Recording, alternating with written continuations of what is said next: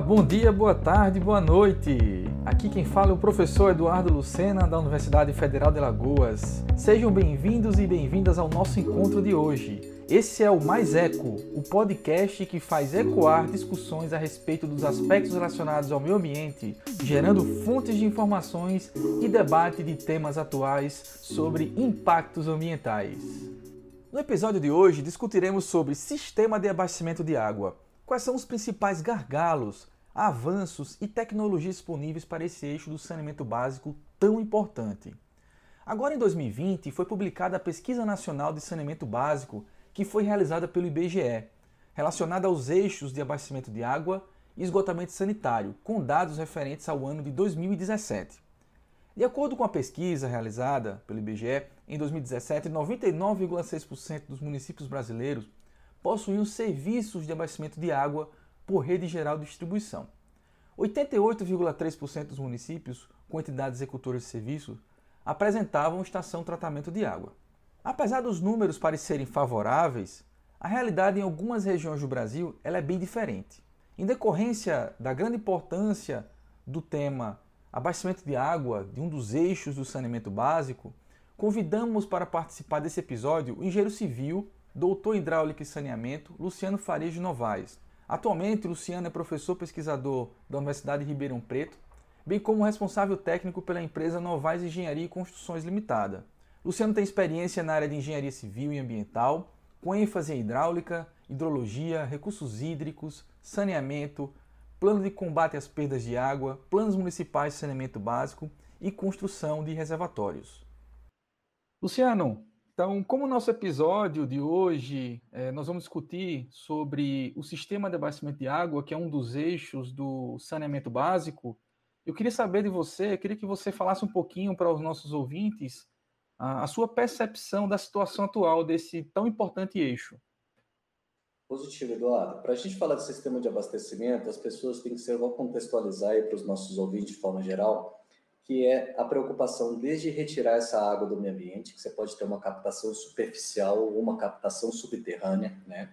Então, a primeira coisa é ver, verificar como que você está tirando essa água do meio ambiente, qual a qualidade que ela tem, tá? E é, investir em infraestruturas de principalmente equipamentos eletromecânicos com custo de energia elétrica menores, Hoje, qualquer sistema de abastecimento de água que você pegar, você vai ver que a maior conta do sistema de abastecimento é energia elétrica.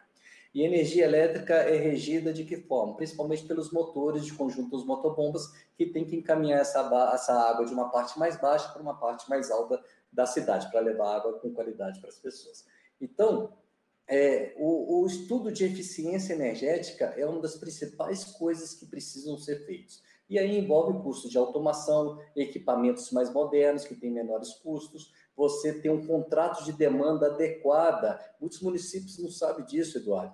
Muitos municípios contratam uma demanda de energia junto à concessionária de energia e às vezes está gastando um valor do quilowatt mais caro do que realmente ele precisava gastar, porque ele não está usando aquela demanda toda. Em resumo, é o seguinte: eu faço um contrato com a concessionária que eu falo que eu vou usar X quilowatts por mês. E se eu não estou usando aquilo, a concessionária está me disponibilizando uma infraestrutura para usar aquilo. Então ela cobra por aquilo.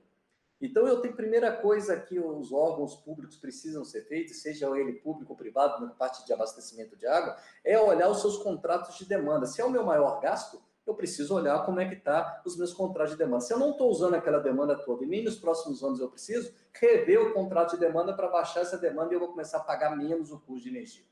Se eu não tenho condições de investimentos, tá? Para trocar os conjuntos motobombas para algo com eficiência energética menor, tem linhas de financiamento interessante porque se paga. Ou seja, eu entro com investimento financiado, tá? E isso daí vai me economizar X reais por mês, que dependendo do payback é dois anos, um ano, seis meses. Tem estudos nossos aqui de payback que em dois meses o investimento que se fez se bancou. É tudo assim? Não. Cada caso é um caso. Mas você tem que olhar para isso para você começar a pagar menos energia elétrica. Então, assim, primeira coisa que eu dou como dica aí para o pessoal analisar a situação atual é que invistas numa eficiência energética, que é o maior custo que você tem. Então, nós estamos falando ali principalmente em produção e distribuição de água. Parte de qualidade. Muitos lugares ainda também estão passando por situações ruins de tratamento. Por quê? A qualidade superficial está piorando muito. Né? Se a gente pensar a nível nacional, poucos lugares têm estações de tratamento de esgotos confiáveis. Poucos lugares, é, tem muitos lugares que ainda nem tem estação de tratamento. O que, que significa isso? O esgoto está poluindo os mananciais. E se eu uso aquela água para abastecimento, às vezes eu não vou conseguir tratar essa água adequadamente. Eu vou ressaltar agora uma outra situação que eu tenho certeza que as pessoas que estão escutando a gente, que trabalham com abastecimento de água, vão falar assim: eu já passei por isso. Quer ver que é a poluição difusa, um outro tema muito importante. O que é a poluição difusa? É todo aquele escoamento de água, principalmente superficial, que cai nas bacias hidrográficas e dertem direto até os rios. Tá? O que, que significa isso? Se o solo não tem uma proteção adequada, e a água de chuva cai com uma energia cinética muito forte. Quem aqui fica debaixo de uma tempestade, você vai sentir que às vezes você até se machuca, porque a força da água ela cai com muitas gotículas, cai com uma energia muito forte. Isso ao cair no solo, ela desprende o solo e leva esse solo, arrastando esse solo para o rio. E esse solo, muitas vezes, vai ter várias impurezas de agrotóxicos e assim por diante, fora a turbidez que provoca no solo. E as estações de tratamento de água hoje, às vezes, nem tem condição de tratar a, a, a, de forma adequada em alguns, em alguns momentos do ano, principalmente em momentos de chuvas fortes. Aqui na região sudeste, nós temos chuvas convectivas, chuvas torrenciais muito fortes em algumas épocas do ano. E isso, algumas estações de tratamento de água, a turbidez, que às vezes de um manancial é em torno de 20, vai para 1.500, 2.000, 3.000 unidades de turbidez. Então, veja bem, você tendo uma, uma, uma normalmente 80% do ano, uma estação para tratar uma qualidade, e 20% do ano essa qualidade se muda totalmente. Então, você vê que o planejamento de bacia hidrográfica é fundamental para a gente pensar na redução da poluição difusa, que é um grande problema de abastecimento de água. Tá? Então, nós falamos agora um pouquinho da qualidade. E, falando na situação atual, é a redução de perda de água. Os municípios hoje do Brasil estão trabalhando com 50% de média de perda de água.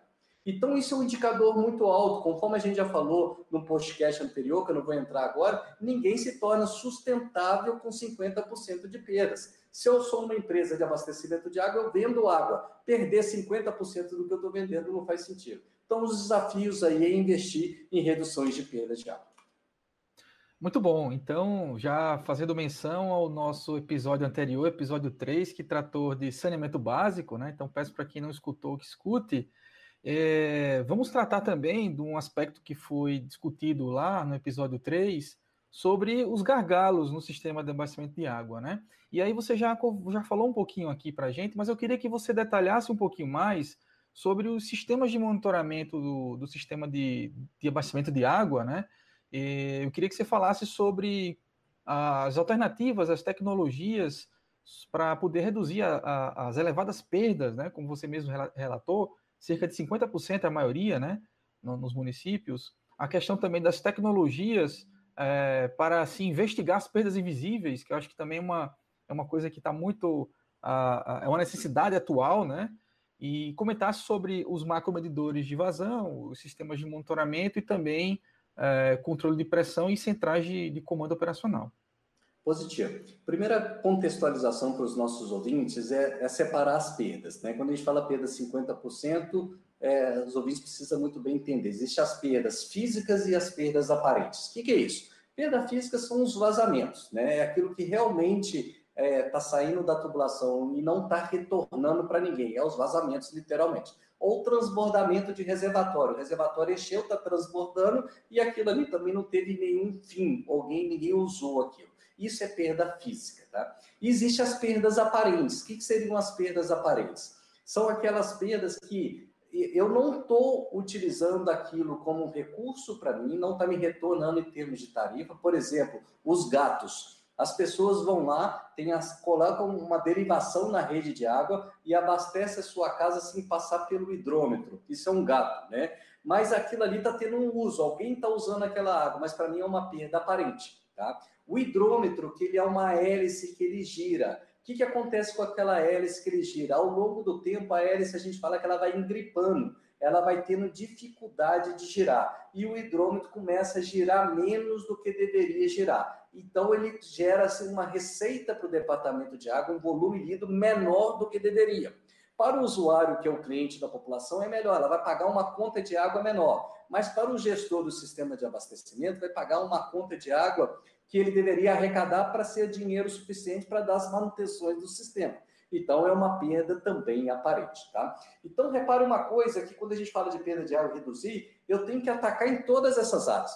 Primeira coisa que nós temos que saber é quanto que eu produzo de água. Se eu sou uma empresa que eu vendo água, eu tenho que saber quanto que eu produzo. Você fala assim, Luciano, mas isso é óbvio. É óbvio, mas eu afirmo para você, mais de 60% dos municípios não sabem quanto que produz de água, porque não tem medidores de vazão instalado.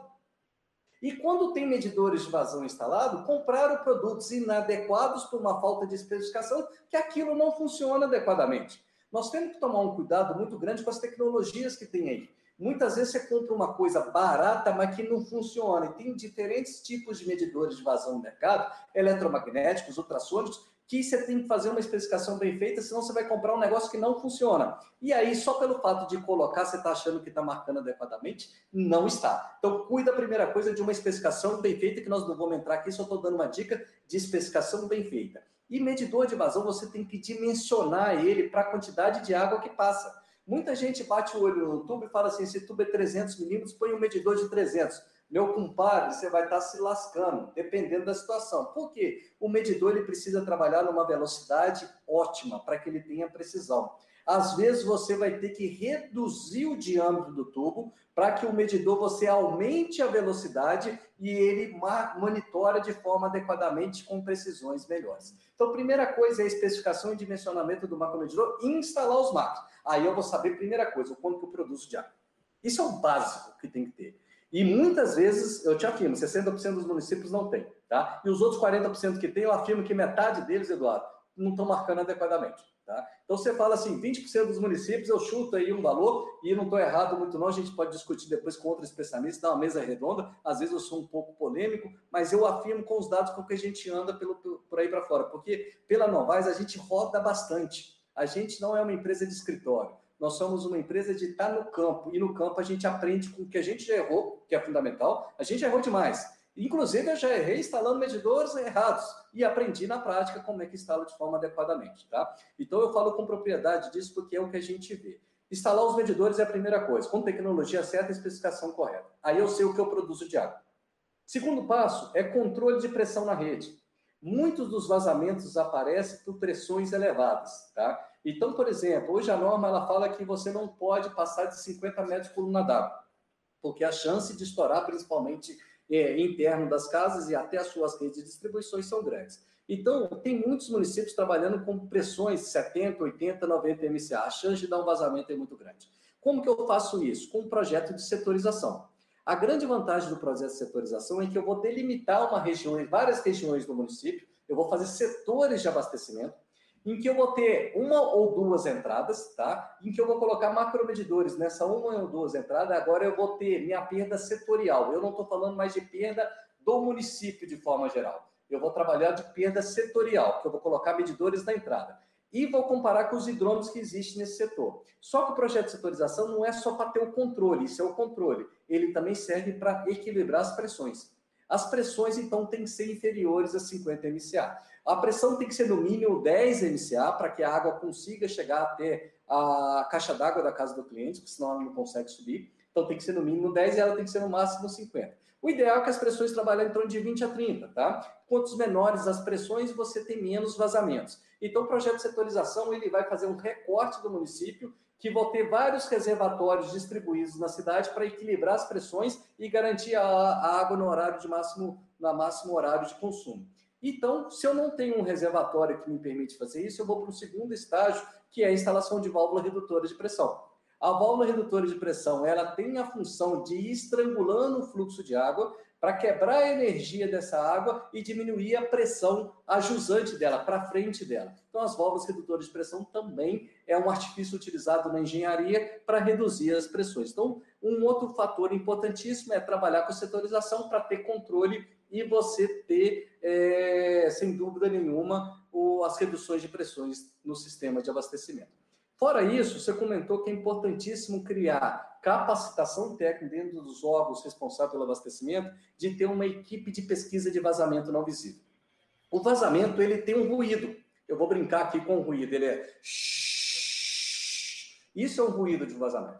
O problema é que está enterrada essa tubulação e você não vê esse ruído, você não escuta esse ruído. Tá? E a água, às vezes, encontra um solo que é poroso e essa água infiltra, o solo, a água não aparece. Se ela aparecer, você vai ver que tem um vazamento ali. Mas como o solo é poroso, essa água infiltra e às vezes o vazamento fica por 20, 30 anos e você não sabe que tem um vazamento ali. Existe hoje técnicas no mercado que é de audição, ele amplifica o som inúmeras vezes, então nós temos aí o geofone eletrônico com modernos equipamentos hoje, nós temos outras tecnologias que são os loggers de ruídos, nós temos outra tecnologia que são os correlacionadores de ruídos, tá? que servem para detectar onde estão tá esses ruídos e você ir lá com a equipe de manutenção, com uma rede escavadeira, com o pessoal de manutenção é, hidráulica, encanadores e assim por diante, para que tire esse vazamento, né? Porque, sem dúvida nenhuma, isso daí é, é uma perda significativa para o sistema. Então, investir na capacidade operacional para você também é, entender como tirar esses vazamentos e ter dados. Você precisa criar uma central de comando operacional, Eduardo. O que, que é isso? CCO. O que é uma central de comando operacional? Você vai ter dentro do seu sistema de abastecimento uma tela, como se fosse um telão, que você vai enxergar todo o seu sistema. O macromedidor mostrando quanto que está saindo de água para um determinado setor.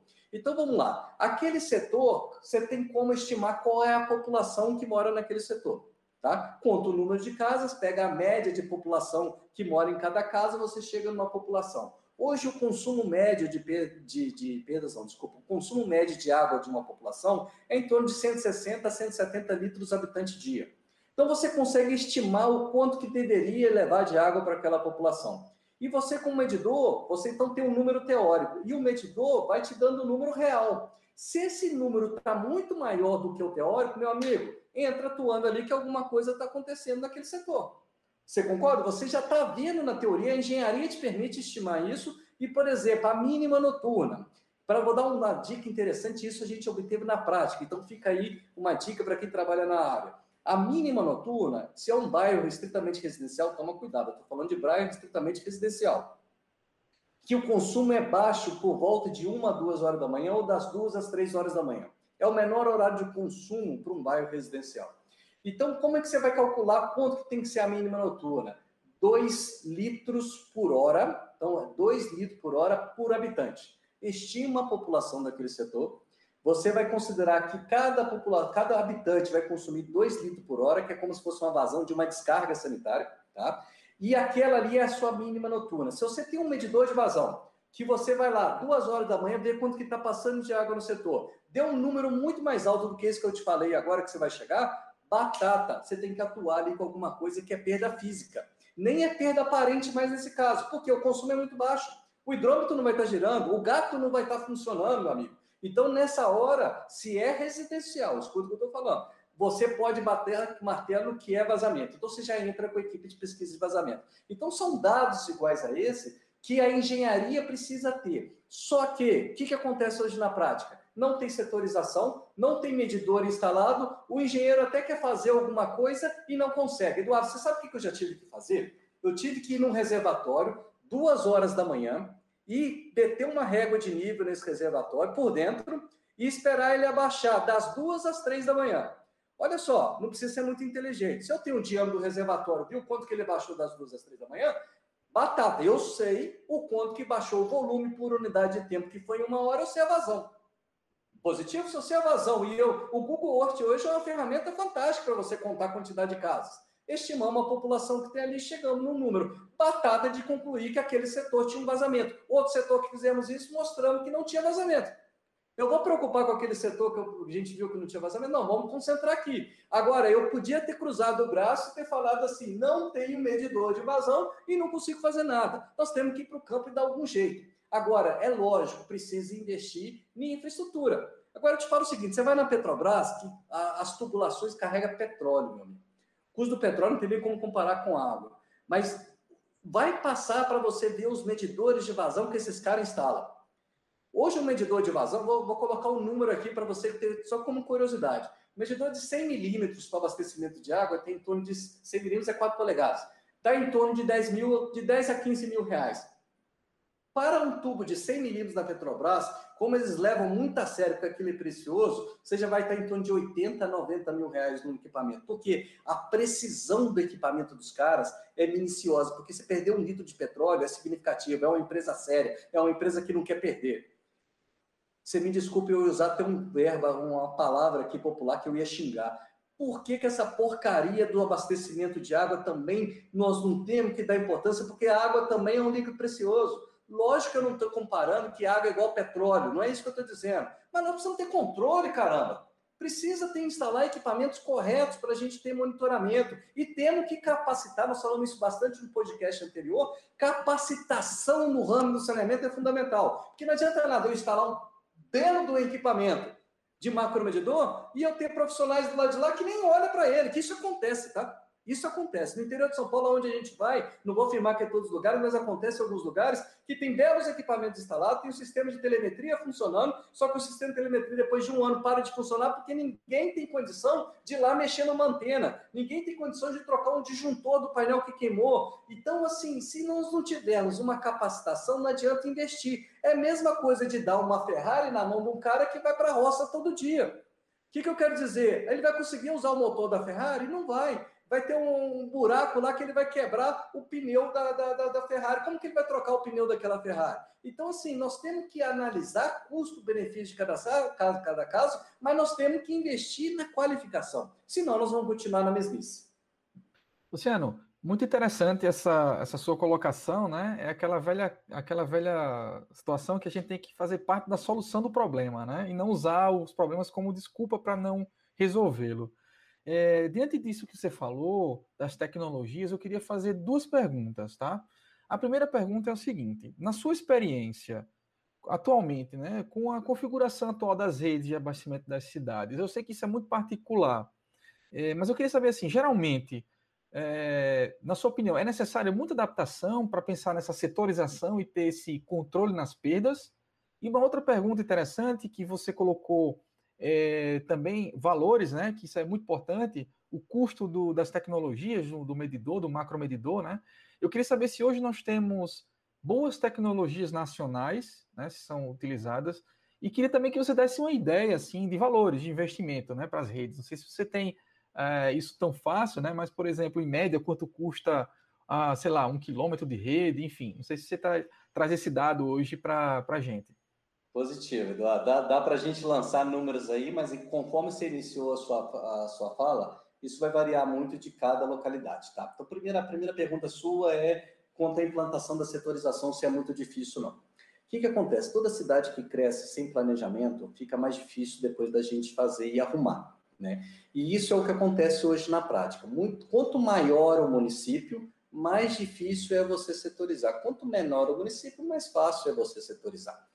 Então, o custo disso não tem como eu te afirmar, tá? Mas, mas eu tenho como te falar as dificuldades. Primeira coisa é a falta de um cadastro técnico confiável. Tá? Então, às vezes, eu vou olhar para o meu computador, que eu tenho lá as redes desenhadas, ou numa folha de papel que eu tenho desenhado. Quando eu mando, corta aqui, corta ali, instala uma rede aqui, une essa com essa, para a gente fechar um anel e esse setor implantar, quando eu vou para a prática, não está funcionando. Por quê? Existe uma outra entrada do lado de lá, que ninguém sabia que existia, ou a rede que pensava que era de 100 milímetros, quando você vai abrir, ela é de 50 milímetros ou às vezes, quando a rede você pensa que ela está no bom estado, você abre ela, ela está inteira incrustada, né? Isso me dá uma perda de carga enorme e aí a pressão vai despressurizar o setor. Então, setorizar uma coisa nova, mamão com açúcar. Setorizar aquilo que já está implantado há 50, 60, 70 anos, que ninguém sabe direito o que está lá, o custo já começa a ser difícil e eu falo que é na raça. E tem que ser na raça. Primeira coisa, a engenharia vai olhar o cadastro, o cadastro não vai ser confiável, eu te afirmo. Se algum município falar assim, meu cadastro é confiável, eu vou falar assim, mentira. Se ele me provar, eu dou os parabéns para ele, porque eu não vou acreditar. Mas pode ser que me prove. Cadastro, infelizmente, temos que investir, porque há 50, 60 anos atrás, ninguém cadastrava nada. O, o, a gente brinca que o Zé da Água, que o cara que entende mais, saía puxando rede. Ou o prefeito mandava puxar a rede ali para atender uma determinada casa. E aquilo ali, como que você vai descobrir? Está enterrado, Eduardo. Como que você vai entender? Vou sair quebrando a cidade toda para saber o cadastro? Não, mas eu tenho que ir na tentativa e erro. Primeira coisa é olhar para ele. Não está ideal, mas é o que eu tenho. É aquilo que a gente falou. Não vou pensar nos problemas, eu tenho que pensar nas soluções, senão não sai do lugar. Nós vamos falar um pouquinho hoje ainda que uma das principais coisas para ter sucesso é agir. Se a gente não agir, a primeira coisa que você tem que se perguntar é o seguinte: qual é a sua dor? Quais são os seus problemas?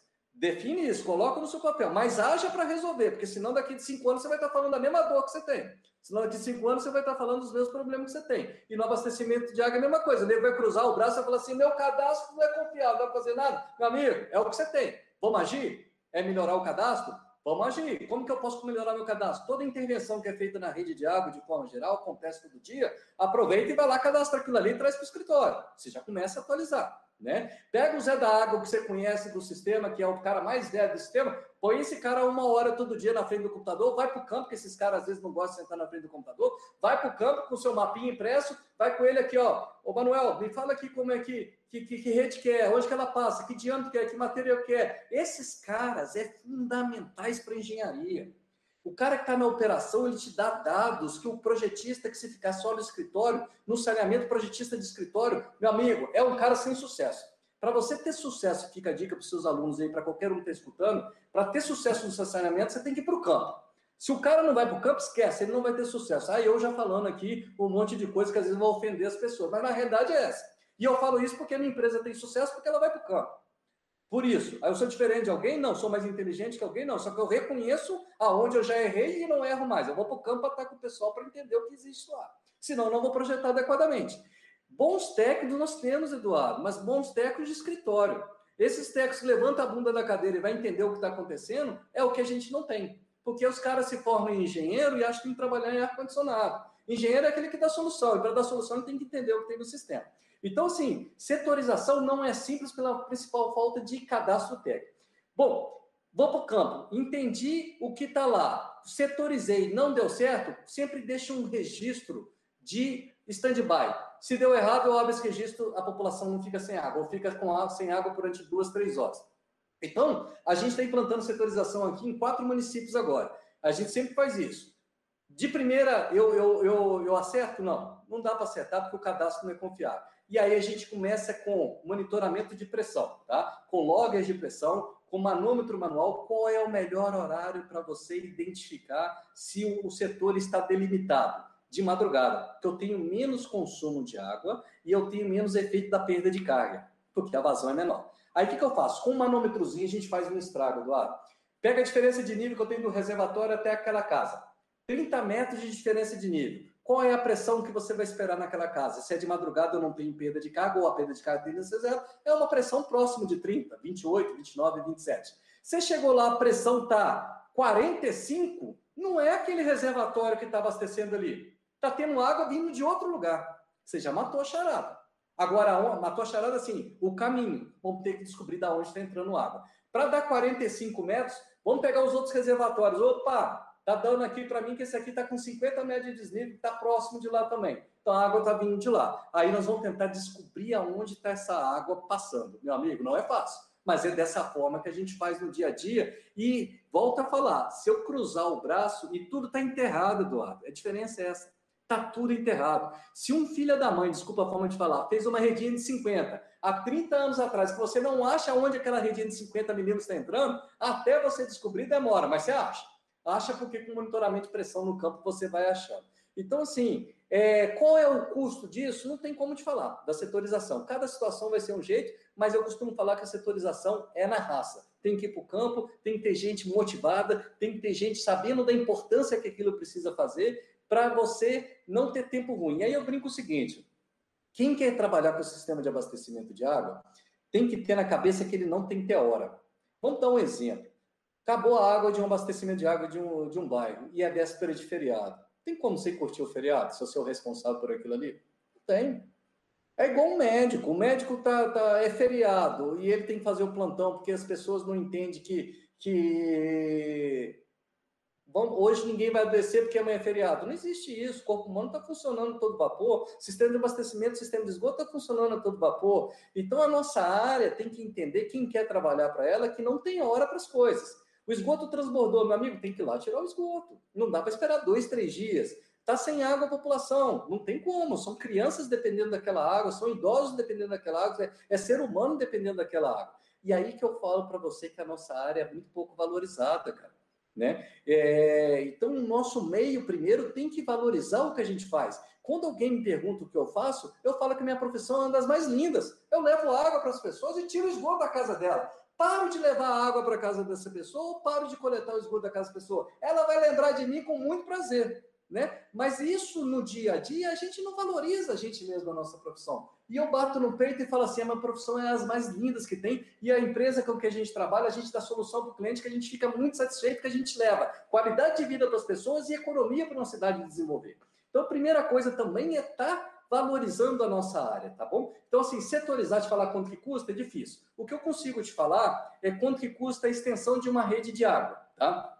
Então, por exemplo, uma rede de 50 milímetros que não sei se você sabe, é, o pessoal da área aí, sistema de distribuição de água, o diâmetro mínimo que se usa no saneamento é 50 milímetros, 2 polegadas. Não se pode usar menos que isso. Ah, o ramal da minha casa, o que é ramal? O que liga da rede até o hidrômetro, isso daí eu não estou falando que é rede, isso é ramal. Aí é 3 quartos, meia polegada, aí pode ser. Mas a redistribuição menor é 50. Primeira diferença é, que tem que analisar é se tem asfalto ou não asfalto. Porque o custo do asfalto influencia. Né? Então, vou te falar o preço hoje aí, sem asfalto, está em torno de 80 reais o metro. Com asfalto vai para 120, 110 reais o metro. Então, uma referência para você ter. 4 polegadas, você já vai colocar aí 30 reais a mais em virtude do material, porque a mão de obra para sentar um tubo de 4 polegadas ou de 2 polegadas é praticamente o mesmo, tá? Então é uma referência aí para ter o preço por metro, aí você multiplica isso pelo comprimento que você quer. É lógico, Eduardo, isso tudo depende muito do preço que está o material agora. Por exemplo, o plástico aumentou demais o preço por causa do negócio da, do Covid. Né? É, a parte de fiação de energia elétrica está exorbitante. A gente participou de algumas licitações aqui que eu estou tendo que rebolar para conseguir manter o preço, porque foi dado preço há seis meses atrás e agora a gente está sendo contratado. Eu, eu, não sei se você sabe, mas o maior produtor de cobre do mundo está no, no Chile. É aqui pertinho, eu não sabia desse dado. E o Chile, com o negócio do Covid, parou a produção do, do, do, do cobre. E fio de energia elétrica tá, é, é, é, cobre, né? Fio de energia elétrica é cobre. Então o preço subiu exorbitantemente, coisa de três, quatro vezes mais, porque faltou produto no mercado. Então isso daí dá um momento agora de preço que é difícil falar de preço, tá? Porque tudo subiu muito. Mas essa é a média aí que tem como referência aqui. Muito bom, Luciano uma bela discussão, uma bela aula, né, de prática, de vivência, de uma experiência prática sobre é, abastecimento de água. Luciano, mas aí eu queria agora é, puxar um outro, um outro assunto com você, que para a gente fechar o nosso episódio de hoje, é, eu queria que você contasse um segredo, né? um segredo seu, assim, como empreendedor, um empresário, que está sempre lidando aí com seleção de profissionais para é, desenvolver todos os seus projetos aí da Novais Engenharia, né? Eu queria saber de você é, quais são as dicas que você daria para os profissionais que, é, que estão buscando oportunidade na área de saneamento. Na verdade, não só na área de saneamento, né? Mas o, o nosso público aqui, que, que nos está, está nos ouvindo agora, é, tem muitos estudantes, alunos que estão para se formar e entrar no mercado. Então, o que é que você daria de conselho para eles? Tá? O que, é que a Novartis, por exemplo, né, na hora de selecionar um profissional, ela busca? Positivo. Vamos lá, eu vou falar vários parâmetros que eu tento levar para a minha vida. Eu nasci com esses parâmetros? Não, a gente aprende ao longo da vida. Tá? E alguma das coisas eu vou estar passando aqui como se eu estivesse falando para minha própria filha, tá? para minhas próprias filhas. Hoje minha família, graças a Deus, tem duas meninas lindas, sou muito bem casado e isso é uma das coisas que mais me motiva na vida. Mas eu vou te falar aqui, Eduardo, que uma, uma das coisas que eu faço para minha vida, e é o seguinte, uma das coisas é humildade. O pessoal acha que humildade é andar com roupa simples, com sapato rasgado, de chinelo. Isso não é a humildade que eu estou querendo dizer. Humildade é você reconhecer os seus erros. Só evolui aquelas pessoas que reconhecem os seus erros.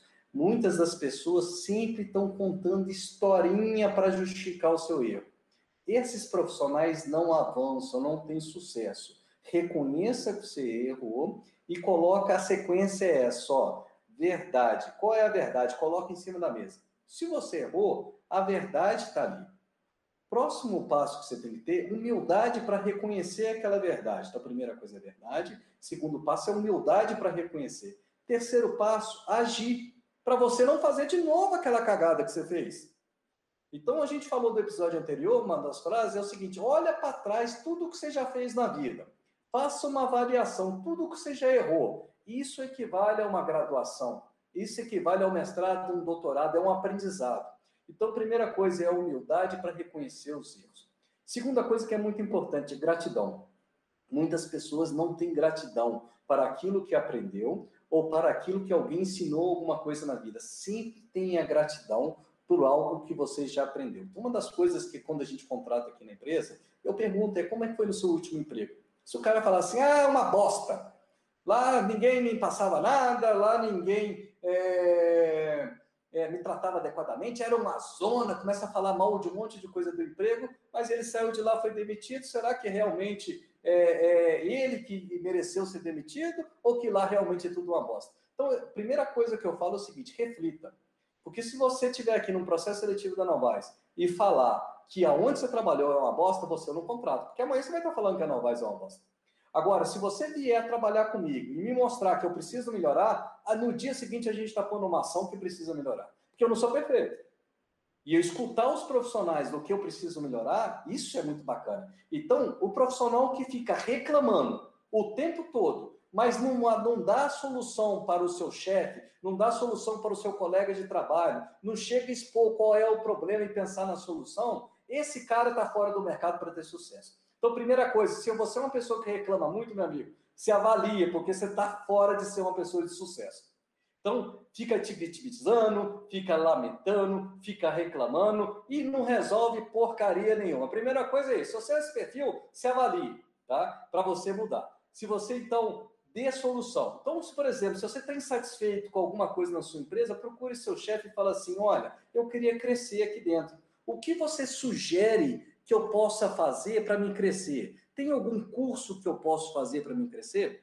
Tem algo que eu posso aprender fora do meu expediente que eu poderia estar tá usando aqui para valorizar? Eu gostaria de crescer aqui dentro.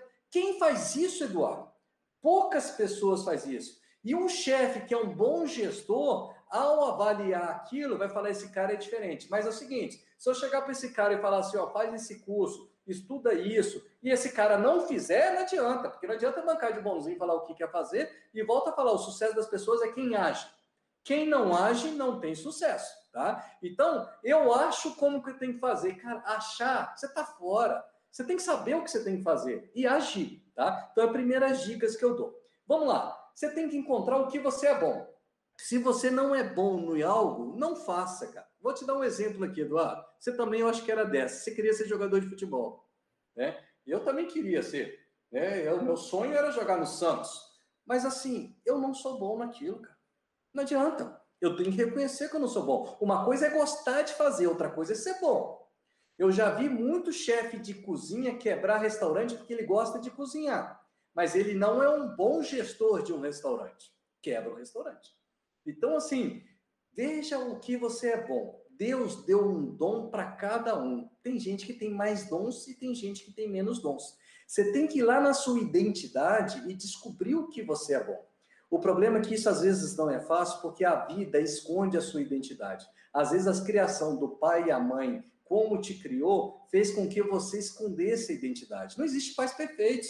Eu erro todos os dias com as minhas filhas e tenho certeza que os meus pais erraram comigo. E às vezes, numa bronca, numa forma de conduzir uma educação, esconde a identidade do que a pessoa é boa. Então ela tem que se perguntar: o que não é só o que eu gosto de fazer, o que eu sou bom de fazer, é a sua competência. Segundo passo depois da competência é ver se você é eficiente, meu amigo. Está faltando gente prática na vida. Está faltando gente que fica rodeando sobre um determinado assunto e não, não, resolve. Quer ver uma coisa que agora do Covid eu fico pé da vida? É reuniões. A gente vai por videoconferência, faz um monte de reunião e a reunião não é prática, cara. Às vezes a reunião em 15 minutos podia acabar, ela se transforma em duas horas. Uma hora e 45 eu podia estar fazendo outra coisa. Ou seja, isso é eficiência, né? Eu costumo brincar também, analisando a eficiência, é o seguinte: eu tenho um time que massacra o outro time. 95% de posse de bola, enfiou 15 bolas na trave, teve 40 escanteios, teve várias faltas perto da área, mas não fez o gol. O outro time, com 5% de bola de bola, fez um golzinho. Quem ganhou a partida? O time que teve mais eficiência. Então a gente na vida, a gente tem que analisar o seguinte: eu sou bom no que eu faço, eu tenho competência no que eu falo, mas eu não tenho eficiência. Então, meu amigo, você tem que avaliar o que você é para você colocar a bola para dentro do gol. Tem que ser eficiente. Hoje em dia, então, na competição que está, tem que ser eficiente. Vou te dar um outro exemplo. Eu tenho um projetista aqui dentro da empresa que é maravilhoso. O cara, eu entrego um projeto para ele, ele me devolve o um projeto lindo, perfeito, mas ele demora um ano para fazer esse projeto. Tá? Ou seja, o prazo que eu tinha com o meu cliente era um mês e meio, 45 dias. Adiantou ele me entregar isso depois de um ano maravilhoso, sem erro nenhum? Ele não conseguiu ter eficiência, não usou o tempo para que aquilo devolvesse de forma adequada. Então, assim, entenda que você precisa saber o que você gosta de fazer, competência, e só que você tem que ter eficiência, que só a competência não te traz o sucesso. Vamos lá, terceira dica aí, só para a gente associar, dedicação. Não adianta, cara. Você quer ser bem sucedido na vida, você tem que dedicar, tem que acordar, ralar, estar tá ali em cima, sofrer, é, aprender com os erros, se dedicar, chegar um pouco mais tarde, achar o equilíbrio da vida também, porque a família é importante, mas tem que dedicar. Ninguém tem sucesso sem dedicação. Então tem que arregaçar a manga, momentos da vida você tem que trabalhar um pouco mais do que o normal. Ah, eu, eu sou um cara que eu, eu, eu quero trabalhar só seis horas, oito horas por dia, tá? Em qualquer época da minha vida, e isso para mim tá bom. Bacana é o seu objetivo de vida, não estou questionando, mas você não vai ser um cara que vai conseguir, em todas as épocas da vida, ter sucesso. Alguma época da vida, sua dedicação vai ter que ser maior para que você um dia consiga, com sucesso, reduzir a sua carga horária. Então, minha opinião, tá, Eduardo? Então, dedicação. E um fator que tem a ver com o emocional é a resiliência. O que, que é isso? Você vai tomar pancada, você vai sofrer crítica, você vai achar que você vai criar expectativa em algo e algo não vai acontecer que, que as pessoas têm? Destroem emocionalmente e criam um bloqueio e para ali. Se você gosta do que você faz, se você é bom no que você faz, ser é eficiente, você dedica, não tem como uma empresa não não ter momentos ruins. Eu aqui eu tomo pancada direto, só que eu aprendo, eu tenho a humildade que eu falei no início para verificar se aquilo faz sentido para mim melhorar. Se aquilo que não faz sentido para melhorar, eu deleto ele, mas com muita humildade, porque eu não estou falando que a gente não tem que reconhecer, tem que reconhecer os erros. Tá? Deleto e vou para frente, vou para cima, porque eu acredito que eu sei fazer bem feito, eu acredito que eu sou um cara dedicado e acredito que eu faço com eficiência. Eu não, a minha equipe. Então, fica aí algumas dicas que as pessoas precisam ter toda essa sequência de raciocínio, minha sugestão, tá? que elas vão ter, sem dúvida nenhuma, sucesso aí para estar tá colhendo na vida.